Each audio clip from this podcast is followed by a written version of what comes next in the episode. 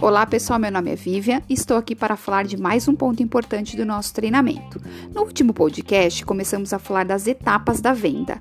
A primeira delas foi a abordagem. Vocês se lembram? Falamos da importância de quebrar o gelo no primeiro contato com o cliente. Foram apresentadas algumas técnicas para gerar rapport e assim conseguir estabelecer uma comunicação eficaz com o cliente. Hoje irei abordar a segunda etapa da venda, que é a etapa de sondagem. Essa etapa e a etapa de negociação são as principais fases da venda. Vocês sabem por quê?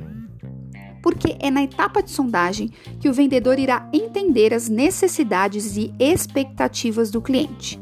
Nós, seres humanos, temos uma tendência em falar muito mais do que ouvir. Ao conversar com outra pessoa, muitas vezes estamos pensando na resposta que daremos a ela ou na história que iremos contar, ao invés de ouvir atentamente o que a pessoa está falando.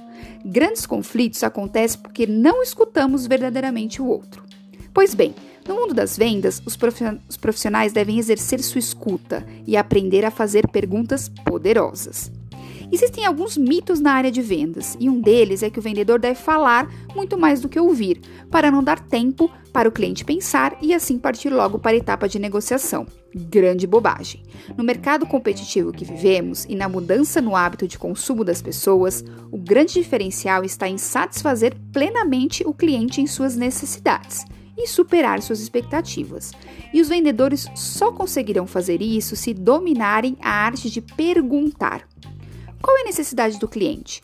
O que ele espera do produto ou serviço? O que ele está achando do atendimento? Entre outras perguntas.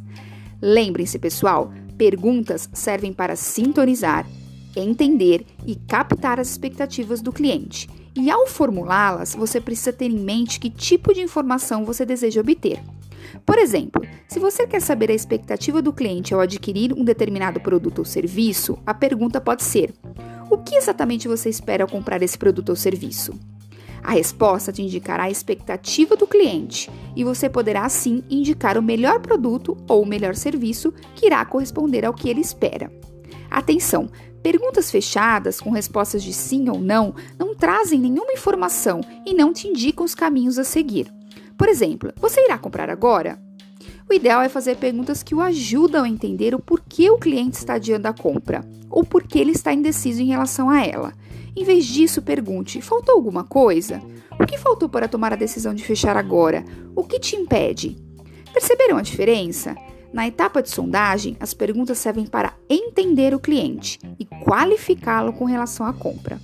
Bora exercitar essas perguntas poderosas? Conto com vocês. Por hoje é só. Um grande abraço.